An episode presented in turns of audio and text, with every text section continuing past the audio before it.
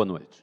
É, vamos orar antes de começar. Senhor, nós te agradecemos porque podemos estar aqui reunidos diante de Ti para ouvir a Tua palavra. Nós te agradecemos porque Tu nos trouxeste aqui essa noite, porque tens algo para falar ao nosso coração, para que nossas vidas possam ser transformadas, Senhor. E eu te peço por cada um que está aqui. Te peço também que sejas tu a falar aqui nesta noite, Senhor. E me coloco diante de ti para ser usado por ti como instrumento nas tuas mãos, para levar a tua palavra a cada um aqui, Senhor. Te peço, te agradeço em nome de Jesus. Amém. Bom, vamos abrir nossas Bíblias ou vamos acompanhar a projeção. É, carta de, do apóstolo Paulo aos Filipenses, capítulo 2, versículos de 1 a 11. A gente vai voltar a esse texto algumas vezes. Tá? É, quem estiver com Bíblia pode abrir ou então pode acompanhar aqui a projeção também. Vamos começar a ler. Se por estarmos em Cristo nós temos alguma motivação, alguma exortação de amor, alguma comunhão no Espírito, alguma profunda afeição e compaixão, completem a minha alegria, tendo o mesmo modo de pensar, o mesmo amor, um só espírito e uma só atitude. Nada façam por ambição egoísta ou por vaidade, mas humildemente considerem os outros superiores a si mesmos. Cada um cuide não somente dos seus interesses, mas também dos interesses dos outros. Seja a atitude de vocês a mesma de Cristo Jesus, que, embora sendo Deus, não considerou que o ser igual a Deus era algo a que deveria apegar-se, mas esvaziou-se a si mesmo, vindo a ser servo, tornando-se semelhante aos homens e sendo encontrado em forma humana, humilhou-se a si mesmo e foi obediente até a morte e morte de cruz. Por isso Deus o exaltou a mais alta posição e lhe deu o um nome que está acima de todo nome, para que ao nome de Jesus se dobre todo o joelho nos céus, na terra e debaixo da terra, e toda língua confesse que Jesus Cristo é o Senhor, para a glória de Deus Pai. Amém. Nós estamos estudando a carta de Paulo aos Filipenses. A como o pastor já falou aqui, introduziu aqui, a carta aos Filipenses foi uma carta escrita enquanto Paulo estava preso, respondendo, aguardando a definição de um processo criminal contra ele, porque ele pregava o Evangelho. É, mas apesar dessa situação é, bem desconfortável, porque ficar preso não é bom, e Paulo ainda estava é, tinha a perspectiva de ser condenado à morte. Ele ainda não sabia qual seria o destino dele. Apesar disso, ele não estava triste, ele se alegrava. E a preocupação não era com o processo dele, ou com o, a finalização do processo dele, com o destino que teria. A preocupação com ele, dele era com as igrejas que ele tinha plantado, tanto que ele escreveu a, a igreja de Filipos, que é essa carta aqui, escreveu para mais duas outras igrejas. E a, essas três igrejas, inclusive especificamente a igreja de Filipos, foram igrejas que ele plantou em suas viagens missionárias. A igreja de Filipos era uma, era uma igreja localizada na cidade de Filipos, que era uma cidade importante na Grécia, e onde ele chegou a ser açoitado e preso junto com Silas porque estava pregando o evangelho. Mesmo assim, ele plantou a igreja. Iniciou o trabalho com, com as mulheres na casa de Lídia, a vendedora de púrpura. Se vocês tiverem é, alguma curiosidade, podem buscar no livro de Atos dos Apóstolos. Agora, então, Paulo escreve à igreja, orientando como ela pode se manter na vontade de Deus e crescer espiritualmente. E para conseguir se manter na vontade de Deus e crescer espiritualmente, só tem, segundo Paulo, só tem uma forma: as pessoas que formam a igreja precisam ser igual a Cristo. O texto que a gente acabou de ler fala exatamente sobre isso. E o que nós precisamos buscar em nossa vida é parecer ao máximo com Jesus. Nós não vamos ser iguais a Jesus. Paulo diz: Sede meus imitadores, como eu sou de Cristo. A gente nunca vai ser igual a Jesus, porque Jesus é, é Deus. Mas a gente tem que buscar o tempo inteiro para parecer o máximo com Ele. E Paulo fala aqui algumas formas de parecer com Ele. E é exatamente sobre isso que a gente vai falar hoje. Sejam como Cristo, como Cristo. Sejam como Cristo, sejam unidos em amor.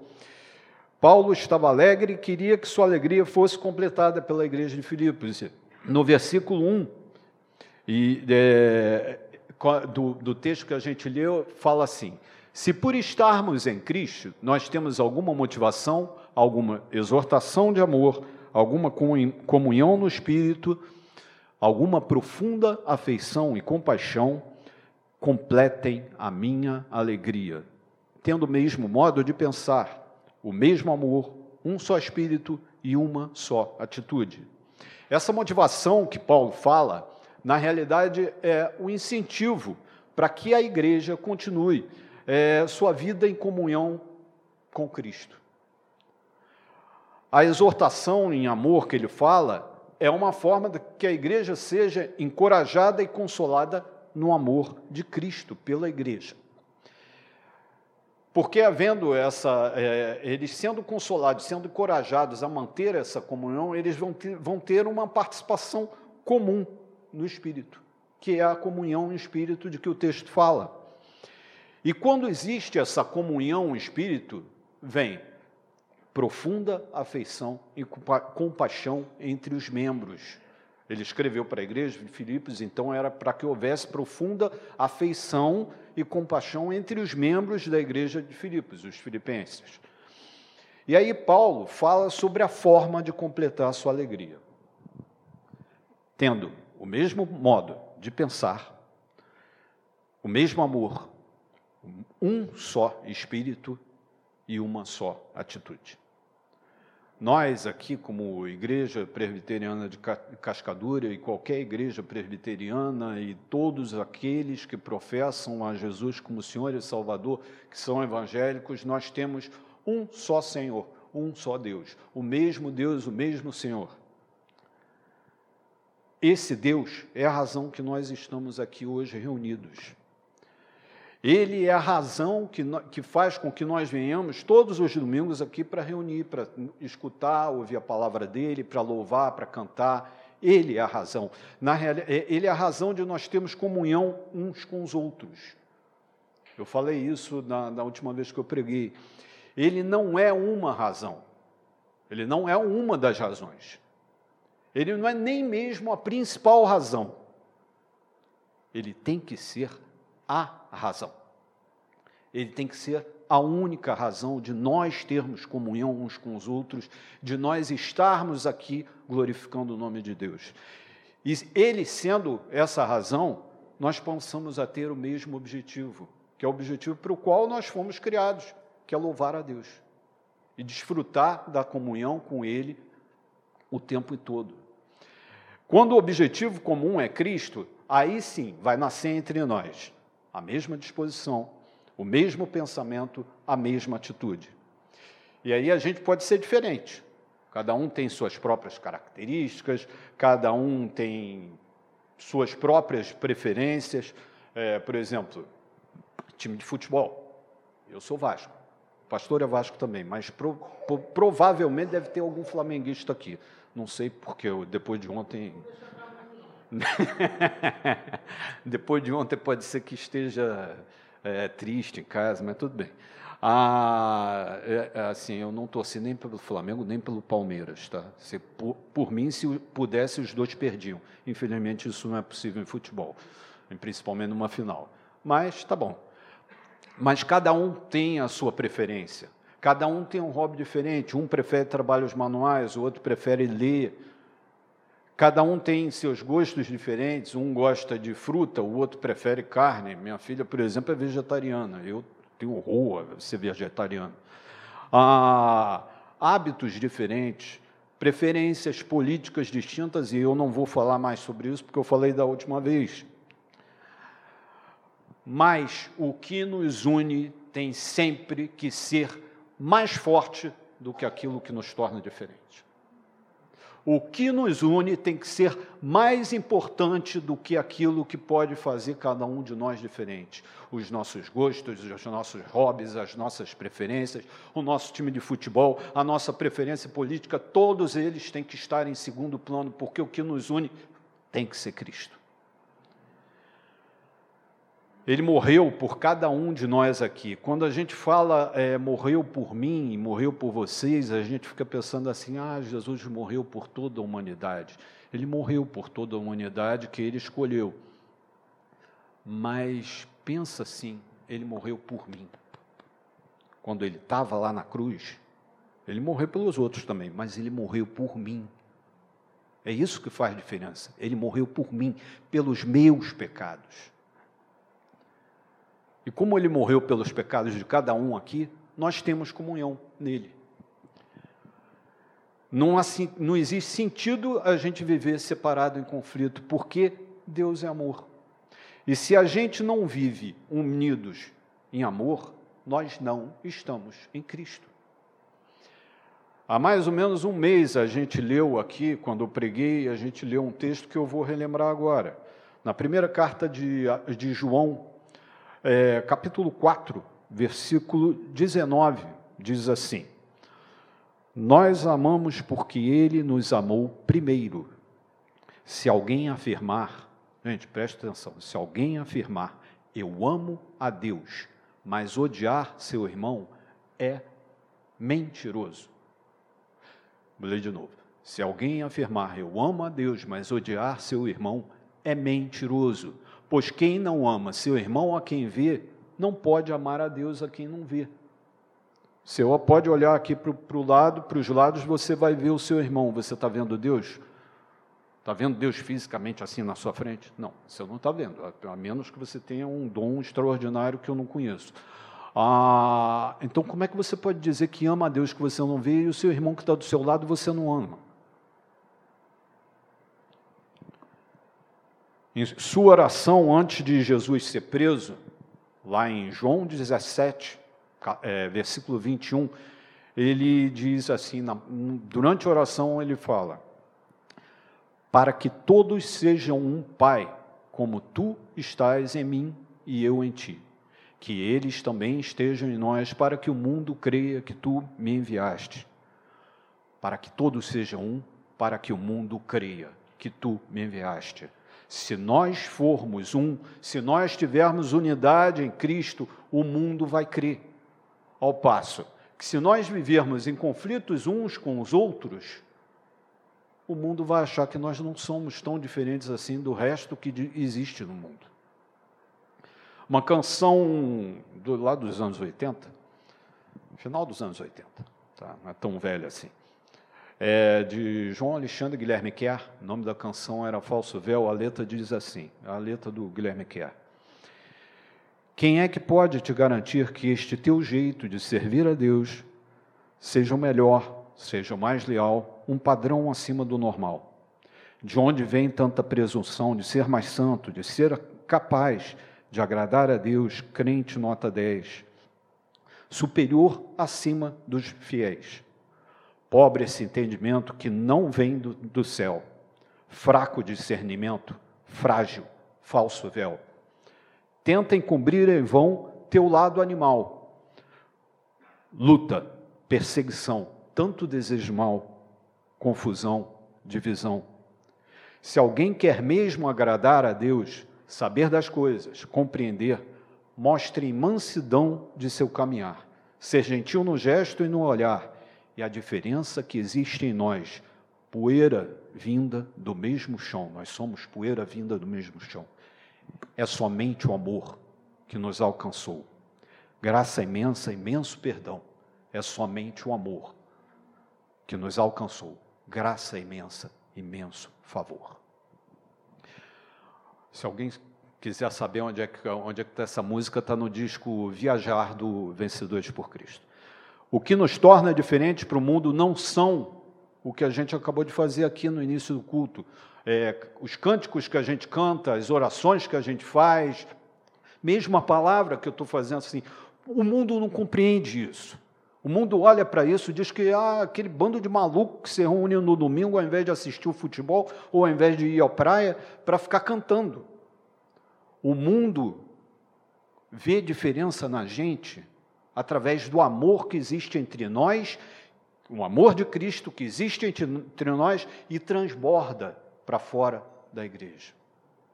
É assim que o mundo começa a enxergar a diferença que existe na igreja.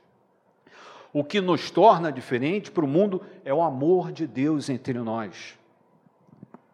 E aí eu queria que vocês pensassem é, em alguém com quem você possa estar tendo conflito. Pode ser um conflito pequenininho, pequenininho. Se não tiver nenhum grande conflito, se for um grande conflito, pense nesse grande conflito. Pense nessa pessoa. Podem pensar, não precisa me falar não, pelo amor de Deus. Pensem, tá? E aí pensem sobre o motivo do conflito. Já pensaram? Minha pergunta: esse motivo é realmente maior do que o sacrifício que Jesus fez na cruz por mim, por você e por aquela pessoa com quem você está em conflito? Provavelmente não. Ah, mas é tão difícil. É difícil. Talvez alguns conflitos são difíceis de resolver. Ore. Ora por você. Ora pelo seu irmão com quem você está em conflito. Deus vai resolver o problema. Ore. Nós não podemos viver em conflito, nós temos que ter a mesma atitude, o mesmo amor, um só espírito, o mesmo pensamento. Se você orar em algum momento a coisa vai resolver e você vai poder viver em amor com aquela pessoa. E aí, porque Deus quer que nós nos amemos, é mandamento dele, que nós amemos o próximo. E esse amor não é amor à distância, aquele amor assim, ah, eu amo ele, eu amo ela, mas ela lá, eu aqui. Não. É amor junto ali, comunhão, tá? É ter o mesmo pensar, a mesma atitude, o mesmo amor. Seja como Cristo, seja humilde. Esse amor verdadeiro que a gente falou, essa unidade, só é possível se nós tivermos humildade. E aí, a partir do versículo 3, lá de Filipenses 2, fala assim: 3 e 4. Nada façam por ambição egoísta ou por vaidade, mas humildemente considerem os outros superiores a vocês mesmos Cada um cuide não somente dos seus interesses, mas também dos interesses dos outros. Esses dois versículos, eles resumem as possíveis causas da desunião. Ambição egoísta, que é quando a gente faz tudo para ficar em evidência. Ah, eu quero ser o primeiro. Eu quero aparecer mais do que todo mundo. Prestígio pessoal ocorre quando nós agimos, quando nós que, é, como se nós fôssemos superiores uns aos outros. Ah, eu sou superior, eu sou mais do que ele. E o egocentrismo, que a palavra mesmo diz, é quando nós achamos que nós temos que estar no centro de tudo e tudo gira em torno de nós mesmos. Isso, isso, diz o seguinte: que nós nos colocamos sempre em primeiro lugar para mostrar como somos importantes. Os argentinos, logo quem? A Argentina é, é, é, um povo muito humilde, né? É aquele povo que se orgulha de ser humilde. É, tem uma frase é, ótima para isso, que é que grande que sou. Tudo que a pessoa que se acha muito, ele, ah, que grande que sou. É exatamente isso. É a pessoa que quer dar sempre uma opinião, quer sempre dizer, quer sempre aparecer. Quando nós agimos assim, nós estamos buscando a nossa glória. E aí, quando a gente busca a nossa glória, nós estamos roubando aquele que é o único que merece toda a glória. Jesus nos ensinou lá no Sermão do Monte, Mateus 5, 3, Bem-aventurados os pobres em espírito, pois dele é o reino dos céus. Bem-aventurados os pobres em, espíritos, espírito, pois deles é o reino dos céus. esses pobres em espírito são os humildes, Em, outra, em outras versões falam os humildes em espírito. Humildes em espírito são aqueles que não buscam a sua própria glória. Se você não for humilde, aqui diz claramente que os pobres em espírito, ou seja, os humildes, são aqueles que fazem parte do reino de Deus. Se você não é humilde, você não faz parte do reino de Deus. Se você não for humilde, você não consegue apresentar todas as outras bem-aventuranças que aparecem no, no, no texto das bem-aventuranças. Porque essa bem-aventurança é a primeira que aparece. Bem-aventurança significa ser abençoado. Se eu não sou, se eu não sou humilde, eu não sou abençoado. Vocês pararam para pensar isso? Se eu não sou humilde, eu não sou abençoado. Se você está deixando de dar glória a Deus, que merece toda a glória, você está sendo o seu próprio Deus. E aí, Jesus não vai estar em você, não vai estar na sua vida, porque, eu já falei aqui, repito, ele é grande demais para não ocupar toda a sua vida. Ele é importante demais para não estar no centro da sua vida. Ele é Deus. Só Ele deve receber a glória. Não nós. Nós não. Nós temos, nós temos que dar a glória. Nós somos bons em algumas coisas. Somos. É verdade. Cada um de nós é bom em alguma coisa, cada um de nós tem uma habilidade em alguma coisa. Em algumas coisas nós não somos tão bons assim. Em outras, muitas coisas, nós somos terríveis. Por exemplo, eu cresci a minha vida inteira, todo mundo dizendo que eu tinha uma memória fabulosa, não sei o quê. E é verdade, assim, eu sei dizer para vocês quem é ganhou o Oscar de melhor ator em 1951. Foi Humphrey Bogart por uma aventura na África, se alguém já viu esse filme. Ah, mas se a Patrícia me pede para trocar uma lâmpada em casa, se eu deixar para depois ou para o dia seguinte, pode ter certeza que eu vou esquecer e eu só vou lembrar quando acender a luz. E eu acho que isso é um mal de todos os homens aqui. Por favor, não digam que não é, senão eu que fico ruim. Ah. E é verdade. É, cada um de nós é bom em alguma coisa, mas em outras todas, tantas nós não somos tão bons assim. Cada um de nós tem uma limitação diferente. E diante de Deus, nós não precisamos ser os primeiros. Nós fomos escolhidos por Ele, não importa se nós somos elogiados pelos homens ou não. Em, em João capítulo 13, versículo 15 a 17, Jesus ensina. O, o Ian vai colocar, mas eu já vou lendo aqui. Eu lhes dei o exemplo para que vocês façam como lhes fiz. Digo-lhes verdadeiramente que nenhum escravo ou servo é maior do que o seu senhor, como também nenhum mensageiro é maior do que aquele que o enviou, mensageiro ou enviado. Agora que vocês sabem estas coisas, felizes serão se as praticarem. Quando Jesus diz isso para os discípulos, ele fala isso logo depois de ter lavado os pés dos discípulos.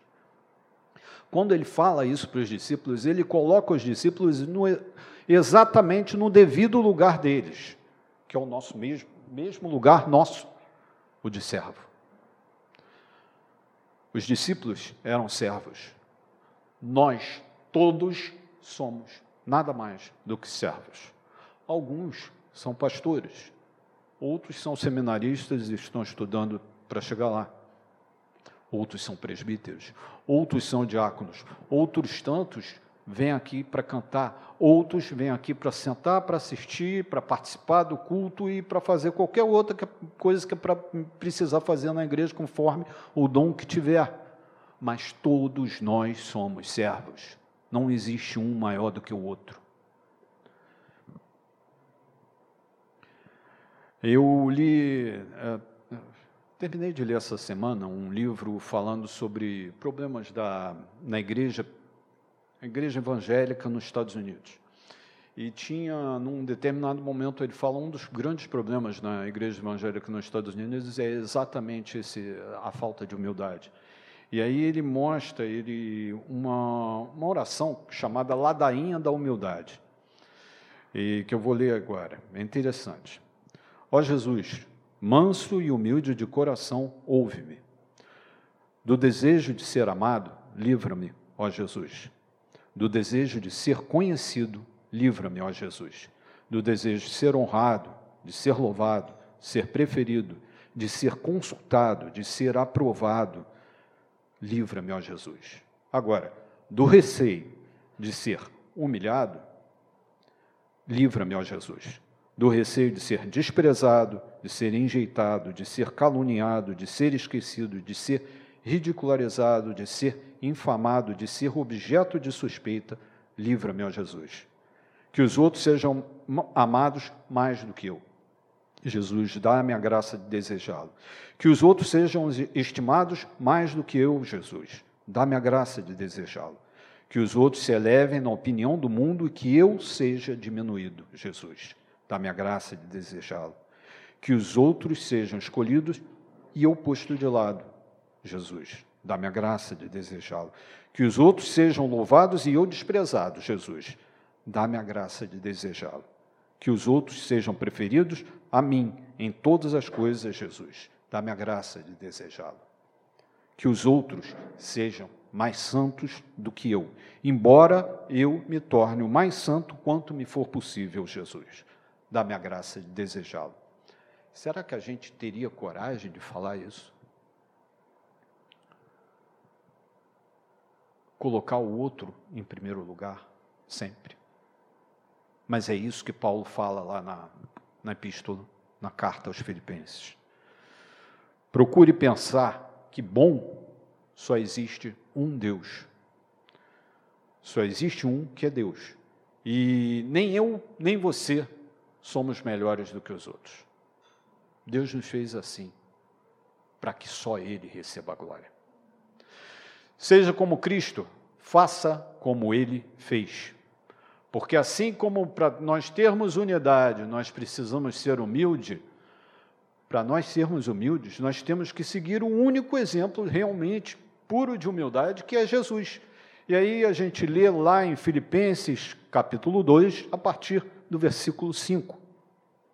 Diz assim: Seja a atitude de vocês a mesma de Cristo Jesus que, embora sendo Deus, não considerou que o ser igual a Deus era algo a que devia pegar-se, mas esvaziou-se a si mesmo, vindo a ser servo, tornando-se semelhante, tornando semelhante aos homens.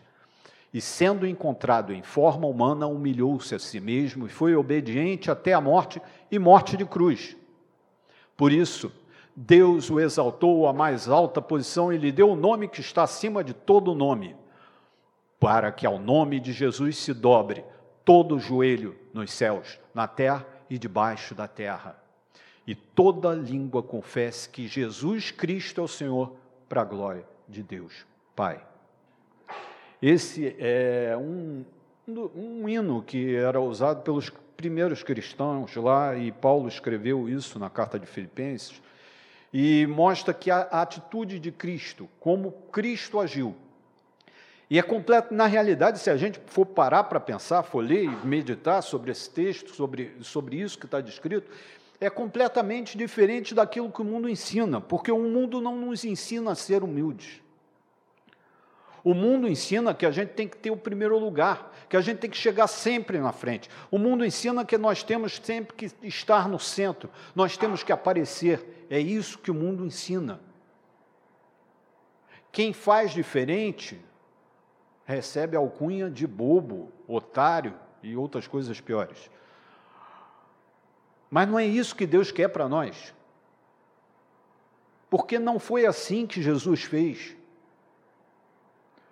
Vejam bem, Jesus, ele se esvaziou. E esse se esvaziar tem um sentido de derramar a sua vida até a morte. E o interessante é que Isaías já tinha profetizado isso mais de 400 anos antes, lá, é, depois quem quiser ler, é, no Cântico do Servo Sofredor, em Isaías 52, 13 a 53, 12. é, corta ali o, o, capítulo, mas é um, é um cântico só. Isaías 52, 13 a 53, 12. É, eu não vou ler aqui, que é, que é, um pouco extenso, mas podem ler depois. É a profecia de tudo que foi feito mais de 400 anos antes. Jesus, ele se esvaziou. Para quê? Por quê? Ele derramou sua vida para quê? E por quê? Para assumir o papel de servo. E servo sofre. Servo é humilhado. Ele assumiu a forma de homem, de um ser humano como nós. A gente costuma pensar em Jesus como ser humano. Nos filmes, nas imagens, ele aparece aquela figura cabeluda, de barba, nos filmes de Hollywood de olho claro, é, e por aí vai. Tá. Mas Jesus aparece com a figura de ser humano porque ele realmente ele assumiu a forma de ser humano, mas Jesus é Deus. O, o, versículo, o versículo 6 diz: Ele se esvaziou, ele sendo Deus, ele se esvaziou. Ele não considerou que ser igual a Deus, ou seja, ser Deus, fosse algo que o impedisse de vir até nós, como um de nós. Ele deixou toda a sua glória e majestade para vir até nós como um de nós. Jesus, quando ele fez isso, ele provou que a criação é possível. A criação de Deus é possível porque onde Adão caiu, ele foi exaltado. Enquanto o ser humano preferiu a sua própria glória, Jesus viveu única e exclusivamente para a glória de Deus. Enquanto o ser humano, desde o primeiro lá, Adão, desobedeceu a Deus, Jesus obedeceu até a morte. E não foi qualquer morte. Foi morte de cruz. Ele morreu que nem. É, hoje a gente romanceia isso, mas romantiza, não, romanceia não, romanceia se estivesse escrevendo. A gente romantiza isso, mas a morte de cruz era reservada aos, à escória. Tanto que ele foi crucificado entre dois bandidos. Foi humilhado lá na cruz pelo mesmo povo a quem ele veio salvar. Mas ele provou que o ser humano pode ser redimido, porque ele redimiu a humanidade através do sacrifício que ele fez. Esse sacrifício não foi só na cruz. Uma vez, é, Reverendo Tiago Rocha, do alto dos seus 95 anos, na época ele tinha um pouquinho menos, 92. Ah, do alto dos seus 95 anos, 70 anos de ministério pastoral completados ontem, eu fiquei sabendo disso hoje, ele, ele falou uma vez que o sacrifício de Jesus não foi só na cruz, o sacrifício de Jesus começou quando ele nasceu. Porque Jesus era Deus. E ele passou seus trinta e poucos anos aqui na terra sentindo frio, fome, é, dor de cabeça, dor de barriga, cansaço, angústia, aflição. E morreu. Ou seja, ele viveu com todos nós, com todas as dificuldades que nós passamos, físicas, e no final morreu. Mas ele é Deus. Por isso, ele morreu. Mas ele venceu a morte, ele ressuscitou. Então, nesse hino, quando você vê que ele se humilhou, depois Deus o exaltou. Onde você vê que ele se esvaziou, Deus lhe deu o nome que está acima de todo nome onde ele não considerou ser igual a Deus como algo que deveria se apegar, todo joelho se dobrará e toda língua confessará que Jesus Cristo é o Senhor. E quando eu falo, quando eu penso isso aqui, eu me lembro de um quando eu tinha meus, sei lá, 17 anos, na igreja do Rio, reverendo Caio Fábio pregou mais ou menos é, sobre esse negócio de todo joelho se dobrar e confessar que Jesus Cristo é o Senhor. E você fica imaginando assim, é, para nós é mole, tá? A gente, se Jesus viesse, voltasse aqui agora, a gente de livre e espontânea vontade, a gente ia dobrar o joelho e ia dizer: Jesus Cristo é o Senhor. Mas você imagina tanta gente aí que, não, que nem sabe que Deus existe, que não quer saber que Deus existe, que acha que Jesus nunca existiu. Essa pessoa vai dobrar o joelho e vai reconhecer que Jesus Cristo é o Senhor. Os grandes reis da terra de hoje, Joe Biden, Jesus Cristo é o Senhor. Vladimir Putin ia dobrar o joelho e dizer: Jesus Cristo é o Senhor. Aqueles malucos lá, Nicolás Maduro, Daniel Ortega, Jesus Cristo Senhor. A rainha da, da Inglaterra ia dobrar o joelhinho dela no chão e ia dizer: Jesus Cristo é o Senhor. Lula, Bolsonaro, Jesus Cristo é o Senhor. Porque Jesus Cristo é o Senhor. Esse é o exemplo que nós temos que seguir. É o exemplo de Jesus. Caminhando para o final, sejam como Cristo, façam como ele fez. Sejam e ajam como servos, sem tentar ser superior a ninguém, porque nós não somos. Ninguém é melhor e nem mais crente do que os outros. A partir do momento que você se acha mais crente do que o outro, já você já tem que rever as suas posições de se realmente você é crente. Perfeito, só Jesus. Sejam como Cristo, sejam humildes de coração, porque se você for humilde de espírito, humilde de coração, você vai estar, vai fazer parte do reino de Deus, porque só Ele é Rei. Só Ele é Rei. Os reis desse mundo vão passar, só Ele é Rei. Sendo humildes, nós vamos ter, poderemos ter o mesmo pensamento, a mesma atitude, o mesmo espírito, o mesmo amor. Sejam como Cristo. Vamos orar. Senhor, nós te louvamos porque podemos estar aqui compartilhando a tua palavra, Senhor, aprendendo mais de ti. Nesse momento eu te peço que teu Espírito Santo venha transformar os nossos corações para que nós o tempo todo reconheçamos que só tu és Senhor. Senhor, age em cada um de nós, quebrando toda a nossa resistência, quebrando o nosso orgulho, a nossa vaidade, para que nós possamos reconhecer que grande somente tu és. Que nós todos somos apenas teus servos e é muito bom ser teu servo, Senhor. Como é bom poder dizer que nós somos teus servos, porque o teu jugo é suave, o fardo é leve, Senhor. E nós podemos estar junto contigo, vivendo em comunhão junto contigo e vivendo em comunhão junto contigo, nós podemos viver em comunhão uns com os outros. Nós te louvamos, Senhor, e que seja o teu amor que esteja nos unindo, Senhor. Somente o teu amor. E eu te peço que tu estejas abençoando cada um aqui, que está aqui hoje também, que a tua palavra de alguma forma possa alcançar aqueles que não estão aqui hoje.